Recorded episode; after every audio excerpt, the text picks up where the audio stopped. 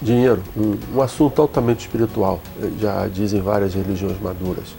Ah, as atitudes mais comuns em relação ao equilíbrio financeiro, qualquer que seja o segmento da sociedade, seja religioso ou não, é, foca estritamente na relação receita-despesa. O que é natural, porque em última instância é um indicador definitivo da saúde financeira. Neste episódio, vemos que, embora sendo natural, é um caminho que pode não resolver a questão de um modo sustentável e consistente.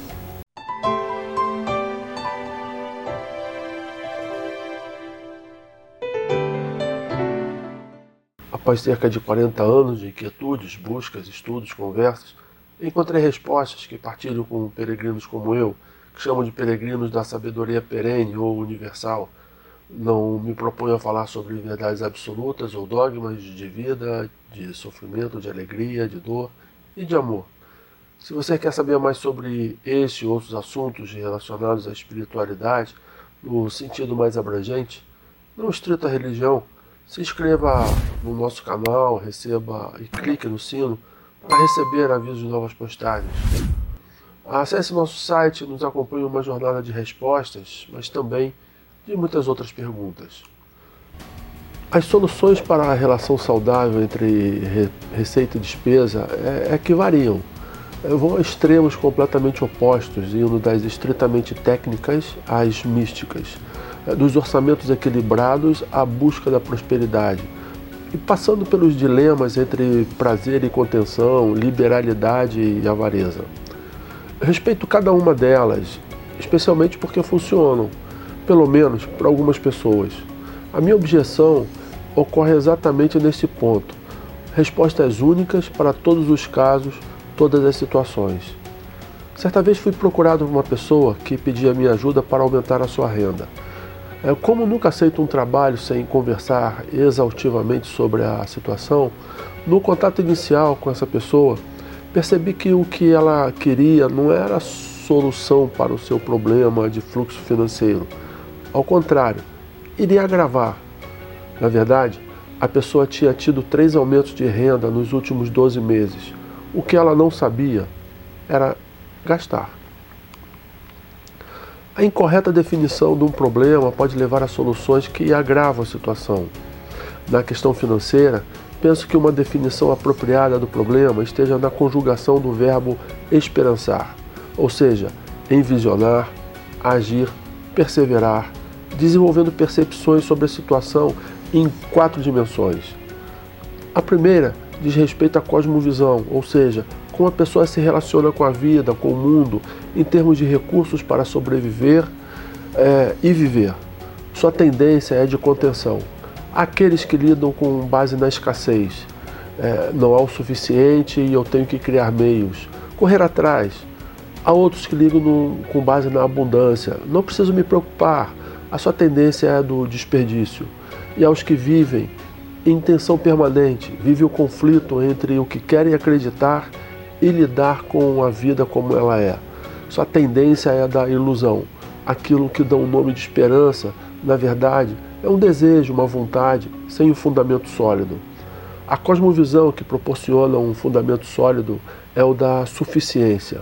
As pessoas que percebem que no mundo há suficiência encontrarão contentamento, um estilo de vida sustentável e uma abordagem da vida de compaixão, compartilhamento, generosidade.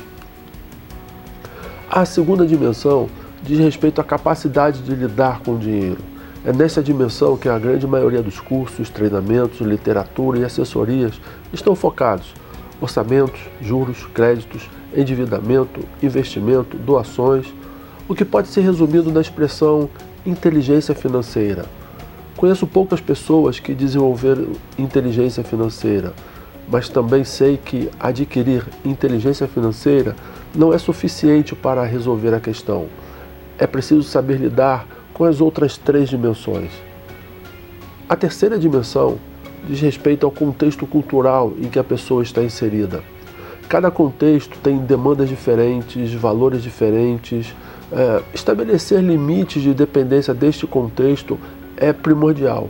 Caso contrário, como diz o ditado atribuído a Will Smith, a pessoa vai gastar o dinheiro que não tem para comprar as coisas que não precisa, para impressionar pessoas das quais ela não gosta. Incluo nisto, especialmente, as religiões que possuam, que postulam uma das marcas da benção de Deus sendo a prosperidade financeira. Também incluo as religiões que postulam que uma das condições para a bênção de Deus seja a contribuição financeira. Minha sugestão a pessoas que creem nisto é que reavaliem seu conceito e noção de Deus. Certamente não é o eterno, pois atender às demandas do bem viver de alguns teria que deixar de ser amor, luz, equânime, compassivo e, por mais estranho que possa ser, justo. A justiça caridosamente restauradora da condição de uma raça de seres criados à sua imagem e semelhança. A quarta dimensão diz respeito ao contexto político-econômico em que a pessoa está inserida. O contexto de recessão é, proporciona condições diferentes de um contexto de crescimento. Um contexto de ditadura proporciona condições diferentes de um contexto de democracia. Um contexto de social-democracia proporciona condições diferentes de conservadorismo ou mesmo de liberalismo. Diferenças no mercado de trabalho, nas oportunidades, de educação, de negociação, de desigualdades sociais que condicionam a condição do indivíduo. Sem se levar em consideração essas quatro dimensões, qualquer esperança em relação a finanças alcançará no máximo resultados paliativos. Por outro lado, conjugar o verbo esperançar pode conduzir a resultados consistentes e de longa duração. O esperançar considera estas quatro dimensões. Esperançar a saúde financeira se faz ao estabelecer um envisionar com ajuste da cosmovisão da suficiência, um agir desenvolvendo a inteligência financeira, estabelecendo limites da dependência cultural e contribuindo com a diminuição das desigualdades sociais. Persevera, sustentando o ânimo, renovando as energias e viralizando a outras pessoas com seu viver pleno de contentamento e, por isso, cheio de uma esperança contagiante. Em resumo, a relação equilibrada entre receita e despesa é uma condição necessária, mas não é suficiente. Como você avalia a sua saúde financeira? Como você percebe ou se percebe em relação às quatro dimensões? Te convido a escrever nos comentários desta página alguns fragmentos da experiência em viralizar a esperança. Aproveite, faça a tua inscrição no canal, clique no sino para receber avisos de novas postagens. Me acompanhe uma jornada de respostas, mas também de muitas outras perguntas. Visite o nosso site Oferecemos processos que te apoiam na jornada do encontro consigo mesmo, a conhecer as suas sombras, potenciais, envisionar, entender e construir a sua realidade. Se quiser expandir o assunto aqui apresentado, visite o site, conheça nossos textos e livros ou nos contate. A equipe da Enem Aluno está disponível para te apoiar em processos de autoconhecimento, desapego, tomada de consciência. Conte conosco. Até o próximo contato.